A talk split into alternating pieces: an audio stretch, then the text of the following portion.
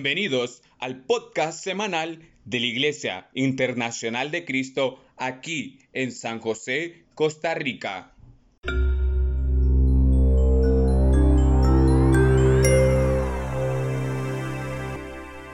Vamos a orar.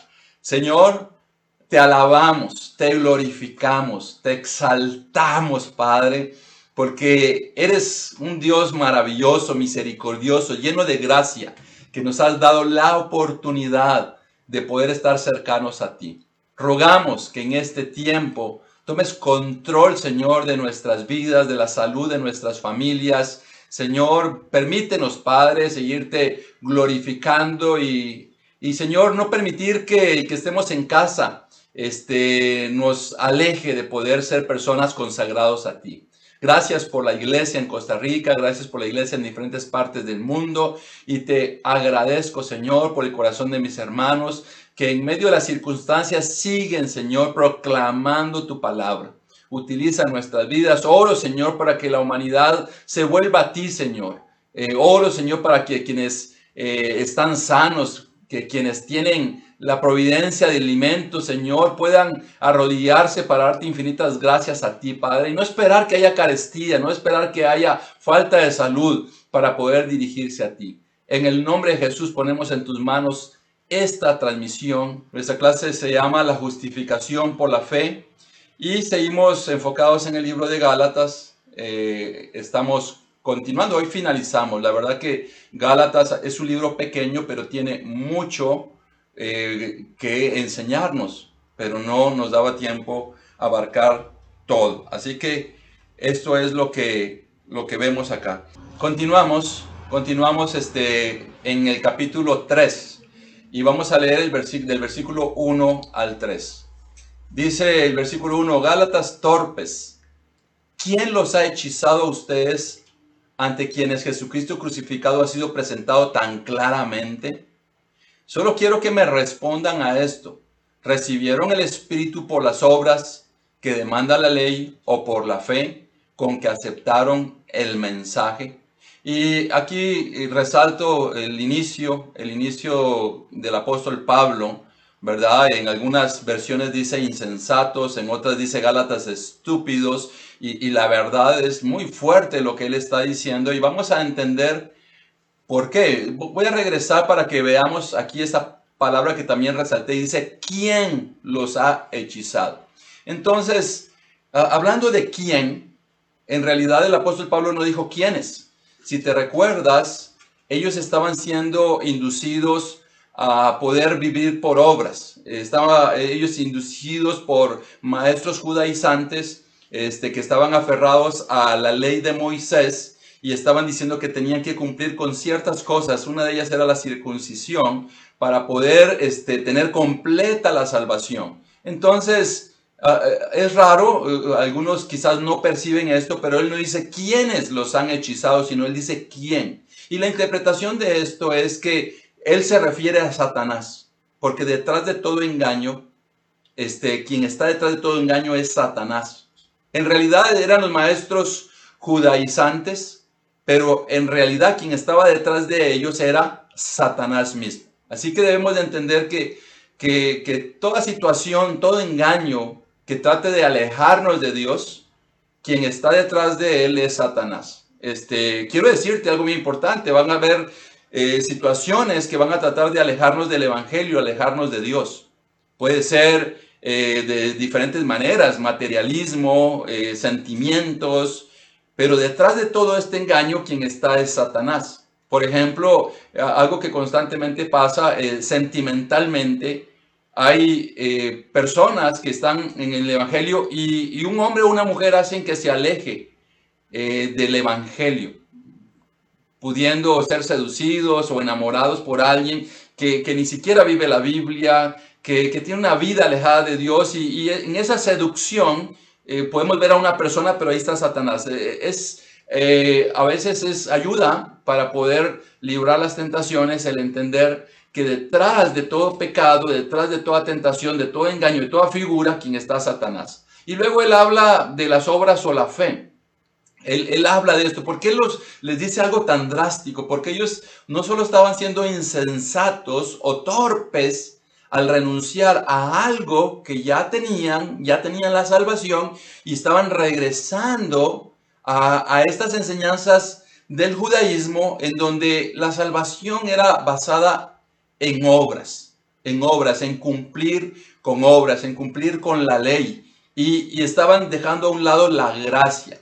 Entonces, eh, Él les estaba recordando que ellos ya tenían la salvación por fe. Ya ellos, Él está asumiendo que los oyentes de esta carta este, fueron personas que abrazaron la fe, que decidieron a través del sacrificio de Jesucristo, a través del Evangelio, abrazar la fe y ser parte del pueblo de Dios y no a través de las obras. Es como retroceder. Imagínate, ahora tienes un teléfono inteligente y alguien te dice, no, no, regresa a utilizar un celular de teclitas.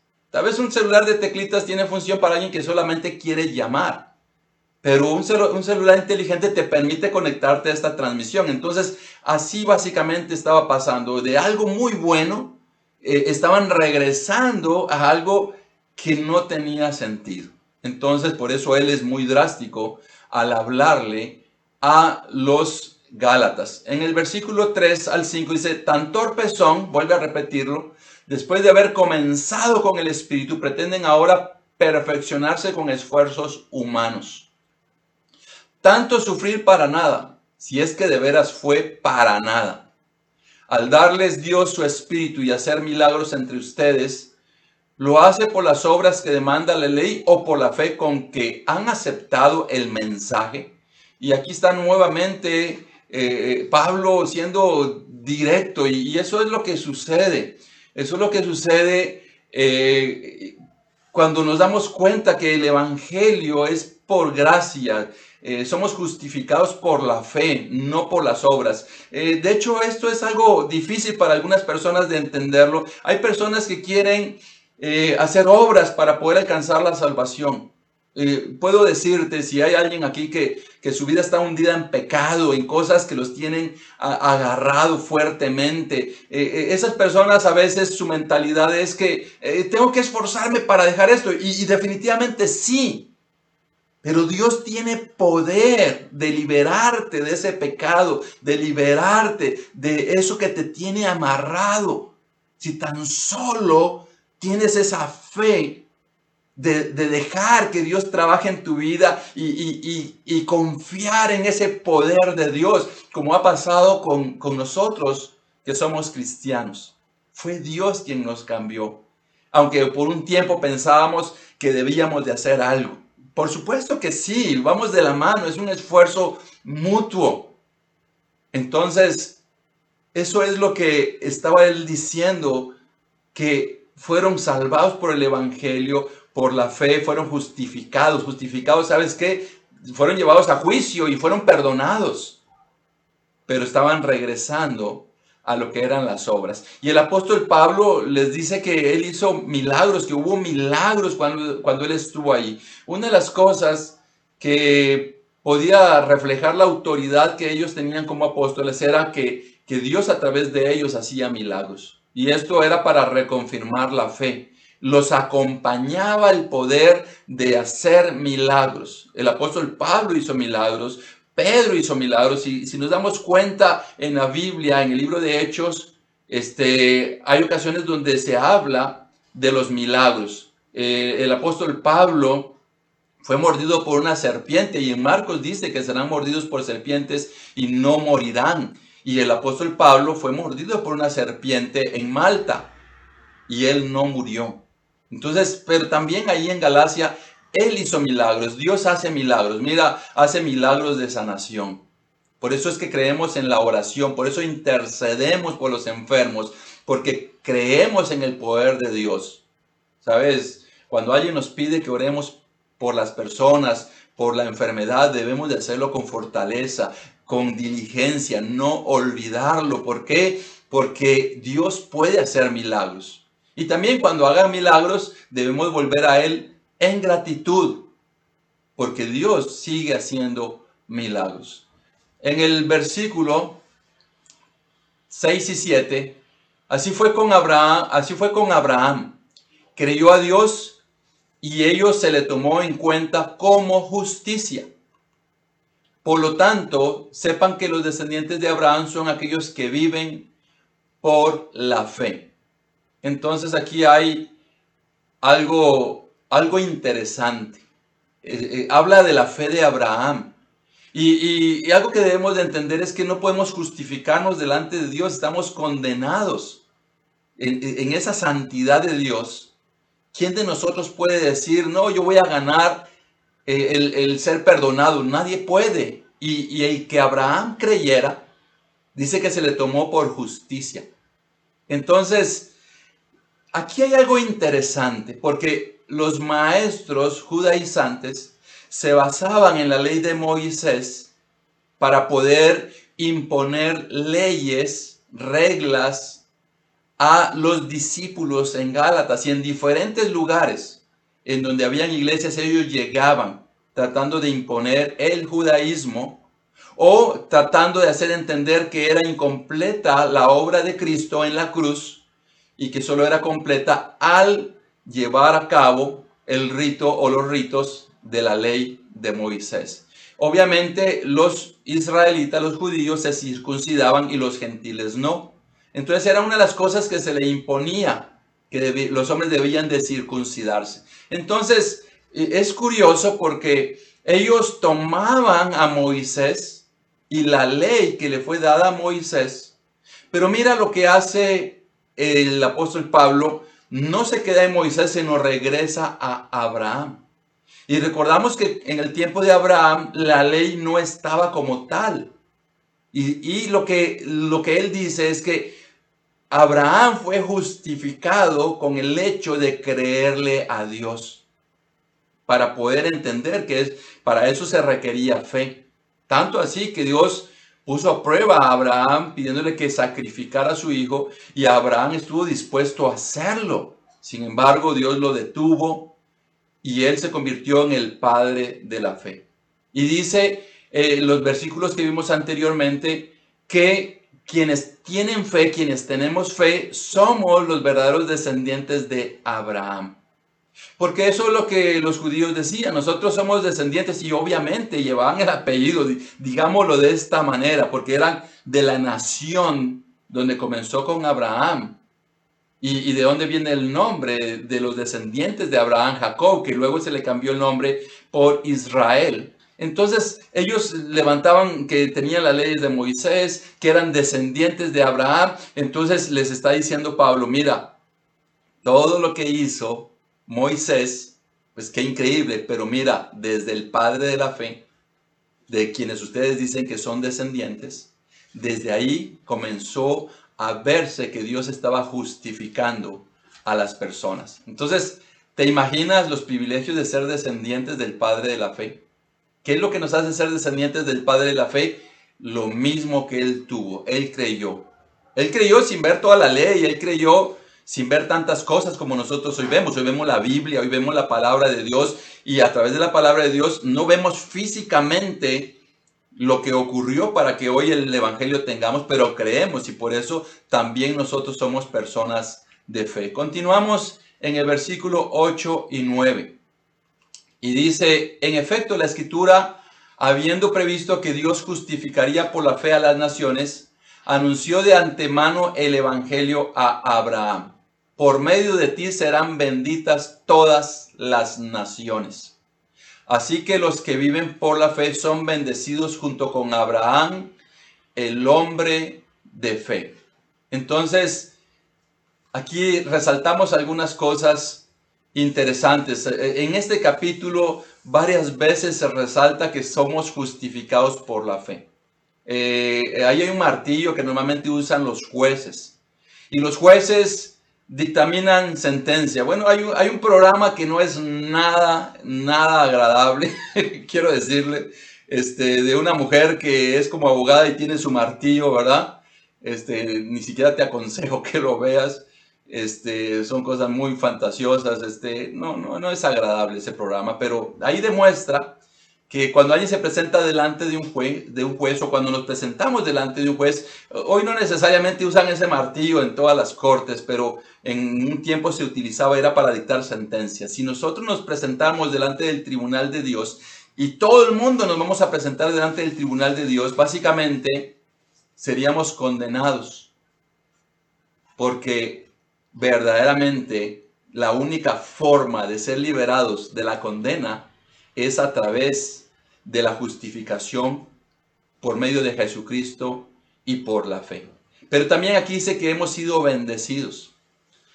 Puedes pensar en todas las promesas que hay para Abraham, todas las promesas que hay de Dios para su pueblo. Hay bendiciones maravillosas, promesas. Yo puedo decirte que a lo largo de la vida, aunque pasemos momentos difíciles, siempre va a prevalecer la presencia de Dios. Yo espero que tú te sientas bendecido. Pero la bendición más grande que está hablando aquí y la bendición más grande a las naciones, a los gentiles, a los no judíos, era la salvación por medio de Jesucristo, era el poder recibir el Espíritu Santo. Esa es la bendición más grande que podemos tener. Cuando hablamos de las bendiciones, muchas personas quieren enfocarse en lo material. Sí, sí, esas bendiciones materiales. Vemos que Abraham era un hombre muy rico, llegó a ser un hombre muy rico y, y la gente puede este, ser tan superficial que solo busca las cosas materiales. Yo eh, me llama la atención esto porque lo más importante es la salvación, lo más importante es el Espíritu Santo, es la promesa de la vida eterna, pero también todo lo que Dios ha prometido en su palabra. Es como hoy mismo, eh, ¿de qué te sirve la riqueza? ¿De qué te sirve eh, la fama? ¿De, ¿De qué le sirve eso a la gente si está en una camilla entubado? A punto de morir. Yo, yo puedo decirte, mucha gente cambiaría muchas de las cosas que tienen por un minuto más de vida. Y aquí es donde se le da el verdadero valor a las bendiciones. Porque hay personas que, que, que en su vida tenían todo el dinero para hacer lo que quisieran. Sin embargo, esas personas murieron o están muriendo a causa del coronavirus y, quizás en esa reflexión final de sus últimos minutos puede pensar, todo lo que tengo pero no me sirve de nada. Igual el poder, la fama, la belleza, todo ese tipo de cosas, las personas dicen, wow, todo lo que tengo. Pero quiero decirte, eso no vale nada comparado con la vida eterna. Entonces, es, darle la, importancia a las prioridades. De ahí que como cristianos eh, es increíble entender que le estamos dando la prioridad a Dios y, todas estas eh, tendencias materiales nos están tratando de sacudir, de llevarnos de un lado para el otro. Eso está tratando de hacer. Pero en realidad, eh, al mantenernos firmes en la fe, al mantenernos firmes en nuestra alabanza a Dios, este, ya tenemos la bendición, pero también estamos siendo cubiertos. Hay personas que, que no se dan cuenta que es maravilloso tener las manos de Dios encima para protegernos y no encima para llamarnos la atención, como dice Hebreos 10. Terrible cosa es caer en las manos del Dios viviente. ¡Wow! Eso es impresionante. Entonces, tener las manos de Dios para bendición para protección, para sanación, que las manos de Dios para justicia. Entonces, somos bendecidos por la fe que tenemos. Continuamos en el versículo 10 y 11, en donde dice, todos los que viven por las obras que demanda la ley están bajo maldición, porque está escrito, maldito el que no practica fielmente todo lo que está escrito en el libro de la ley. E, esa parte lo leí más despacio porque quería poner especial énfasis en donde dice, maldito el que no practica fielmente todo lo que está escrito en el libro de la ley. Ahora bien, es evidente que por la ley nadie es justificado delante de Dios, porque el justo por la fe vivirá. Y aquí vemos algo que es interesante y que no muchas personas comprenden. Habla de estar bajo maldición y habla de ser justificados por fe nuevamente. Bajo maldición, y, él lo aclara, si, si puedes verlo, voy a regresar, dice, eh, el que no practica fielmente todo lo que está escrito en el libro de la ley. yo te pregunto, ¿cumples a cabalidad todas las leyes del país en el que vives? Leyes de tránsito, la constitución, de impuestos, ¿lo cumples a cabalidad? Yo quiero decirte que a veces hasta sin saber hay algo que no has cumplido. Mira, es tan risible como que eh, eh, definitivamente si somos diligentes a la hora de estar conduciendo y nos preparamos y podemos ser detenidos por algún retén eh, de tránsito, y, ahí hay tantas cosas que de repente, mira, aquí en Costa Rica, si no llevas extintor o, un chaleco, si, si, una llanta se te daña, tienes que usar un chaleco y hasta un kit de, de medicinas. Entonces, si no llevas algo de esto, puedes ser multado. Y eso es aquí. Y, hay personas que posiblemente este, no, no ponen atención a esto. El otro día yo estaba viendo las noticias y y de pronto sale eh, que había un retén y dice, pusimos multas por esto y también porque no traían extintor, no traían chaleco y, yo, wow, ¿será que yo lo tengo en el carro? Y, entonces fui al carro y, y llegué a, buscar si ahí estaba el kit donde estaba todo esto y gracias a Dios ahí estaba. Eh, un abogado me enseñó que uno debe de jugar a ganar. ¿Y qué significa? Que no te arriesgas, no te arriesgas. Mira, Tantas personas han sido multadas en este tiempo y, han sido multadas porque han roto con la restricción vehicular. O sea, es prohibido ciertas, ciertas numeraciones circular eh, en ciertos horarios. Y hay personas que sacan el carro y les quitan las placas, los multan. Y, hay todo tipo de excusas, ¿verdad? Hay eh, excusas razonables, obviamente, pero hay otras excusas. Se me olvidó. Mira, si estás en pandemia, si estás en restricciones y, vas a sacar el carro, tienes que poner atención. Y, posiblemente es cierto, a alguien se le pudo haber olvidado, pero que se les olvide todos los días. Entonces, vuelvo a regresar a esto. Lo que el apóstol Pablo dice que está bajo maldición, el que trata de ser justificado por la ley, porque no se puede cumplir la ley. Te lo voy a explicar. Si para ser salvos nos enfocaríamos en cumplir la ley desde Génesis hasta Apocalipsis, no deberíamos de pecar más en la vida. Y yo quiero decirte, hay dos tipos de pecados. Hay uno de comisión, que sabemos que lo estamos haciendo, y hay pecados de omisión, como el que dice Santiago 4:17, que dice que el que sabe hacer el bien y no lo hace, comete pecado. Eh, Dios nos está recordando eso constantemente. Entonces la gente en ese entonces sacrificaba animales, como un sacrificio por su pecado. Tendríamos que estar ofreciendo animales y no somos capaces de cumplir. Por eso dice maldito porque no somos capaces de cumplir con la ley. ¿Y por qué somos justificados por fe? Porque Jesucristo ocupó nuestro lugar. Una de las cosas que la Biblia nos enseña es el arrepentimiento. No dejar también eh, eh, esa idea de que, bueno, ya fui justificado y ahora peco y hago lo que se me dé la gana. Eh, Dios es justo y sabe tratarnos con su justicia. Nadie puede burlarse de Dios, eso es lo que la Biblia dice. Lo que sí es cierto es que Dios nos ha dado la puerta para arrepentirnos. Por eso todos los días, todos los días somos personas imperfectas. ¿Qué somos los cristianos? Somos personas con alitas y ángeles que nunca nos equivocamos. No, somos personas que nos equivocamos, que fallamos, pero tenemos una lucha en contra del pecado y tenemos una lucha de arrepentimiento todo el tiempo, de decir, Dios, perdóname. ¿Y quién abre la puerta de ese perdón? Jesucristo en la cruz. La ley nos maldice y Jesucristo nos bendice. Versículos 13 y 14. Cristo nos rescató de la maldición de la ley al hacerse maldición por nosotros, pues está escrito, maldito todo el que es colgado de un madero. Esto es impresionante. Y dice, así sucedió para que por medio de Cristo Jesús la bendición prometida a Abraham llegara a las naciones y para que por la fe recibiéramos el Espíritu según la promesa. Entonces, aquí vemos algunos aspectos importantes. Nosotros fuimos rescatados de la maldición, pero ¿quién ocupó esa maldición? Jesucristo. Dice que Él fue maldecido al ser colgado en la cruz. Pero no fue maldecido por su pecado, no fue maldecido por Él, sino fue maldecido por nosotros por nuestro pecado, porque somos incapaces de cumplir. La Biblia dice que Jesucristo estuvo sometido a las mismas tentaciones que nosotros, pero jamás pecó.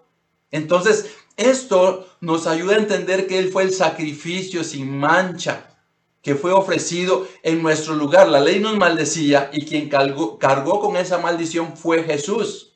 Y que fue por medio de Él que se hizo realidad las promesas que Dios le dio a Abraham para nuestras vidas. No, solamente somos justificados por fe, sino hay toda una serie de promesas que fueron hechas a Abraham y que son para nosotros. Dice que por medio de él todas las familias del mundo serán bendecidas. Nuestras vidas son de bendición para otras personas.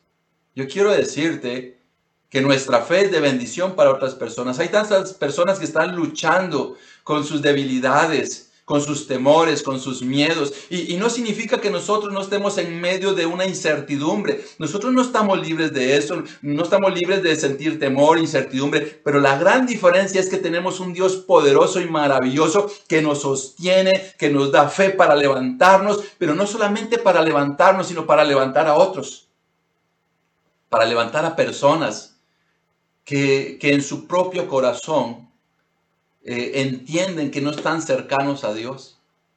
¿Y, ¿Y quién es el que nos acerca a Dios? Es Jesucristo. Así que recibimos esas promesas.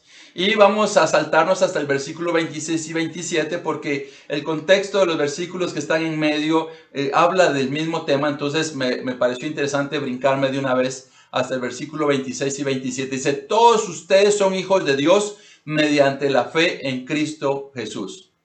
Ah, tenemos que poner atención a quién iba dirigida la carta. Era a discípulos, a cristianos en Galacia. Dice, todos ustedes son hijos de Dios mediante la fe en Cristo Jesús. Porque todos los que han sido bautizados en Cristo se han revestido de Cristo. Y mira, aquí el apóstol Pablo está diciendo, todos ustedes son hijos de Dios. Pero esta, esta escritura Debemos de ser cuidadosos porque hay personas que utilizan esa escritura y tratan de decir, todos ustedes son hijos de Dios, tratando de decir que esto es para toda la humanidad. Esta carta estaba siendo dirigida a cristianos, a discípulos, a imitadores de Cristo en Galacia. También está siendo dirigida a todos los cristianos del mundo y está diciendo que somos hijos de Dios. Eh, muchas personas dicen, no, todos somos hijos de Dios. Yo, yo me preguntaría, ¿De qué manera llegaron a ser hijos de Dios? Si la Biblia me dice que es a través del bautismo en donde nosotros somos parte de la familia de Dios, parte de la iglesia. Entonces, no todo el mundo es hijo de Dios. Todo el mundo sí es creación de Dios. Pero hijos de Dios solamente son las personas nacidas de nuevo, unidas a Cristo Jesús. Y eso es increíble, nos prepara para el mes de julio, en donde vamos a estar desarrollando la carta a los Efesios. Y, la carta a los Efesios, el tema central es Cristo en la iglesia. Y, y, vas a ver, va a ser interesante. Entonces, no todo el mundo es hijo de Dios, todo el mundo es creación de Dios, pero solamente personas nacidas de nuevo, haciendo la voluntad de Dios, viviendo, imitando a Jesús, son o pueden ser llamados hijos de Dios. Yo quiero decirte, o sea, ¿cómo podríamos decirle a un asesino, a un violador, eres hijo de Dios. No, es claro quién es el hijo de Dios. Y mira, termina en el versículo aquí hablando del bautismo, regreso para que lo podamos ver. Aquí el versículo 27 dice, porque todos los que han sido bautizados en Cristo se han revestido de Cristo. Hoy, hoy en día se le está quitando la importancia del bautismo porque están tratando de, pensar que es una obra eh, y, algunos dicen que es una manifestación externa. Y aquí el apóstol Pablo ha desarrollado toda la teología explicándonos qué son obras, qué, qué es gracia, qué es fe, qué es misericordia. Y mira cómo cierra este capítulo. Cierra poniendo atención en donde dice, porque todos los que han sido bautizados en Cristo se han revestido de Cristo. Y, hoy se le quita tanta importancia. De hecho, hay tantas personas que, andan por ahí y dicen, no, yo creo por fe. Y es cierto, creemos por fe, pero también por fe somos bautizados. Es más, hay personas que no son bautizadas porque les hace falta fe. Inclusive hay personas que dicen, no, no es que ser bautizado es un compromiso más, no, ser bautizado es lo mismo que tener fe, porque yo soy bautizado porque tengo fe en Dios. La pregunta es, qué clase de fe tienes. Y tratando de decir esto, estoy pensando que hay diferentes tipos de fe. Pero si alguien tiene fe en Jesús, alguien imita a Jesús, alguien puede ser llamado cristiano, no debería tener miedo a ser bautizado. Porque en el bautismo recibimos el perdón de nuestros pecados, Dios nos da el Espíritu Santo y somos agregados a la familia de Dios. Pero mira, aquí hay cosas que, que llaman la atención. Hay personas que dicen, yo soy cristiano, pero no tengo el Espíritu Santo, no lo he recibido. Y hay personas que están esperando el Espíritu Santo. Yo puedo decirte que el porcentaje de personas que están esperando el Espíritu Santo es gigantesco. Y eh, también el porcentaje de personas que, no han sido bautizados también es gigantesco porque le quitan la importancia. El apóstol Pablo está diciendo que a través del bautismo fuimos revestidos de Cristo Jesús. Se quitó ese vestimiento que teníamos carnal, ese vestimiento alejado de Dios y tuvimos ese vestimiento en donde nosotros somos justificados por la fe delante de Dios. Entonces, en conclusión, varias cosas para poder cerrar el mensaje de hoy. En primer lugar, la ley nos maldice porque no podemos este, cumplir 100% lo que la ley demanda. Es más, tenemos la oportunidad de arrepentirnos. El Evangelio nos da libertad, que ese era el centro del mensaje del libro de Gálatas para concluir hoy 28 de junio. El Evangelio nos da libertad, la libertad de las obras. Las promesas de Dios a Abraham para nosotros por medio de Jesucristo. La promesa de Jesucristo, la salvación, la justificación, recibir el Espíritu Santo, ser parte de la familia de Dios, pero también muchas promesas que Dios hizo a Abraham. El bautismo nos reviste de Cristo. No debemos de quitar la importancia del bautismo dentro de nuestra conversión cristiana. Y finalmente somos justificados por la fe. Entonces nosotros somos libres de las obras, no, no podemos no podemos ganar la salvación. Nadie por obras puede ganar la salvación. Yo quiero decirte, eso significa la gracia. Así que si estás escuchando este mensaje y tu vida es una vida llena de pecado, amarrado a, conductas destructivas, quítate de la mente que tienes que hacer algo y voy a tratar de aclarar este cierre de este mensaje. Eh, hay personas que piensan, eh, voy a hacer esto, voy a cambiar esto, voy a cambiar lo otro. No, sencillamente es, Señor, te entrego mi vida entendiendo quién me va a cambiar eres tú. Lo que tienes que hacer es verdaderamente abrazar la fe, abrazar el sacrificio de Jesús en la cruz. Él ya pagó por ti. Él ya pagó por ti.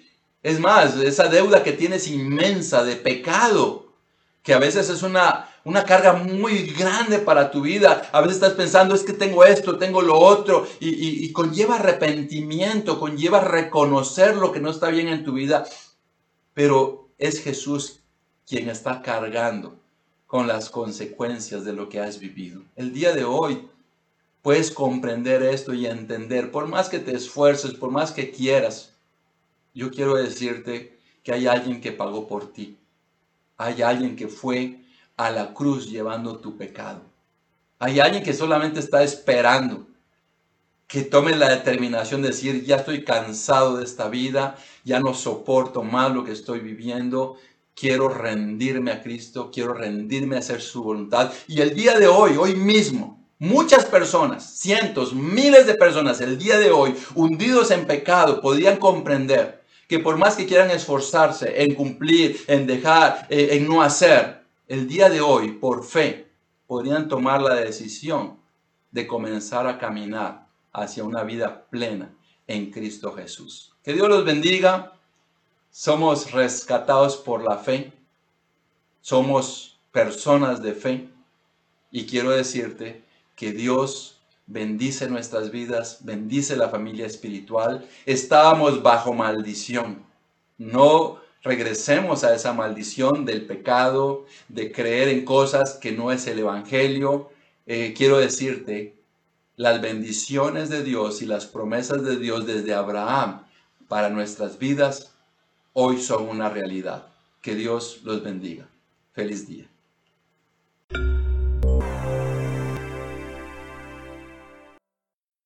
Si este mensaje ha sido de gran bendición para tu corazón y tu vida, síguenos en Facebook. Si deseas estudiar la Biblia, contáctanos al número 8706-1205 o al número 8706-1208.